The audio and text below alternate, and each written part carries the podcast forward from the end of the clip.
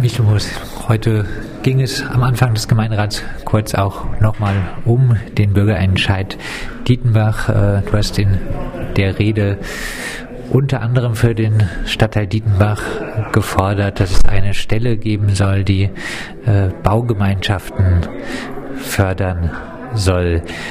Wurden die diese Baugemeinschaften in den letzten Jahren in der Vauban im Rieselfeld nicht schon genug gefördert?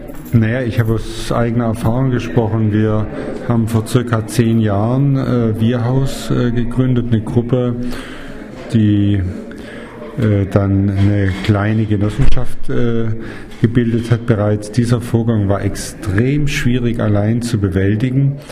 Und es ähm, hätte uns wirklich sehr, sehr geholfen, wenn da, wie wir es dann beispielsweise in Hamburg mitbekommen haben, äh, eine Stelle gewesen wäre, die uns Hilfestellung hätte geben können, äh, wie man sowas äh, anpackt.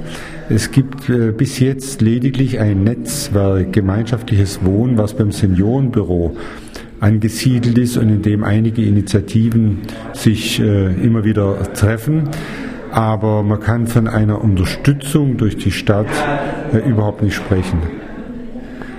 Jetzt sind ja Anwälte nicht unbedingt die, die Leute, die jetzt so wenig Geld haben. Äh, ist diese Förderung von Baugemeinschaften, von Leuten doch auch äh, mit oftmals mehr Kapital als anderen äh, finden solche Personen nicht sowieso leichter als andere äh, Wohnraum in Freiburg? Muss es also wirklich diese Förderung geben? Das ist ja keine Förderung in dem Sinn, sondern es ist lediglich eine Beratung. Also das sind Beratungsstellen und ich würde mal sagen, es gibt unglaublich viele Leute, die eben mit anderen zusammen wohnen wollen.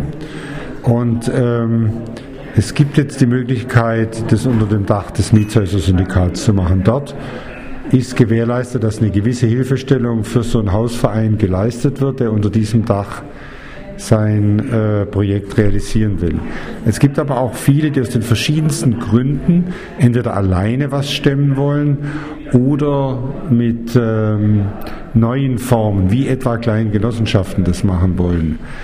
Ähm, wir brauchen im Grunde alle unterschiedlichsten Formen wenn wir solche Projekte wie Klein Eschholz oder äh, Dietenbach wirklich mit Bauträgern machen wollen, die nicht renditeorientiert sind.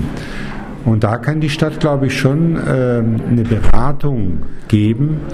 Das ist jetzt gar nicht gedacht für Leute, die unbedingt so viel Geld haben, dass sie äh, zu irgendeinem äh, teuren Anwalt gehen können, der alles für sie macht, sondern wirklich äh, gemischte Baugemeinschaften. Das können inklusive Projekte sein, wo äh, Rollstuhlfahrer dabei sind, wie es bei uns der Fall ist. Das können aber auch ganz andere äh, Dinge sein.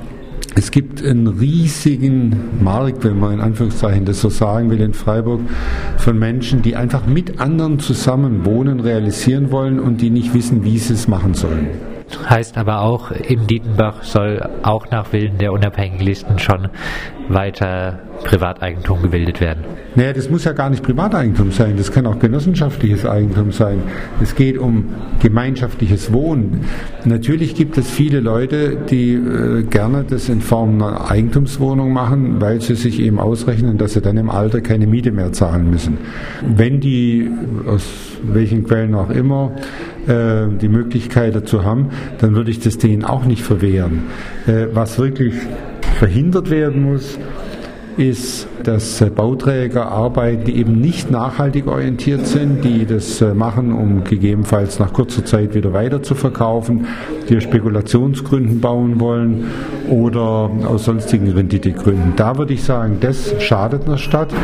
Aber eine Baugruppe, wie auch immer, oder Baugemeinschaft, wie auch immer die rechtlich organisiert ist, fördert äh, das Wohnen von Menschen, die auf Dauer dort selber wohnen wollen, also die selber in diesem Stadtteil dann auch bleiben, die sich engagieren und die für so ein Quartier äußerst wichtig sind.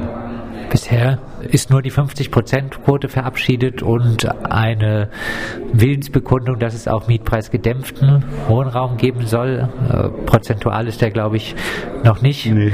benannt. Ja. Heißt, bisher läuft es erstmal noch auf 50 Prozent Luxuswohnungen heraus. Wenn man keine Vorgaben macht, wird es wohl ja, eher ja, Luxuswohnungen sein. So bleiben, wann, wann was braucht es ja, da für Vorgaben? Es, es, es Und wann kommt natürlich, die? also die 50 Prozent schienen ja wirklich ähm, kaum realisierbar und äh, nachdem es bisher keine Großstadt äh, so beschlossen hat, auch ähm, sehr avantgardistisch. Äh, inzwischen würde ich sagen, ist es das Minimum. Man könnte durchaus über 60 Prozent reden. Aber unabhängig davon, zu diesem öffentlich geförderten äh, Mietwohnraum, der also 30 Prozent unter Mietspiegel die Miete festsetzt, äh, kommt noch ein gebundener Wohnraum. Wie viel Prozent muss man noch politisch aushandeln, der 20 Prozent unter dem Mietspiegel liegt?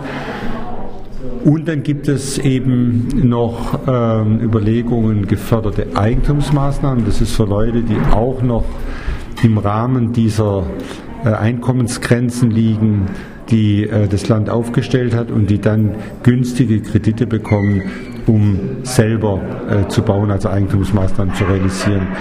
Wie das prozentual dann schlussendlich, das ist politische, politische Auseinandersetzung. Forderung?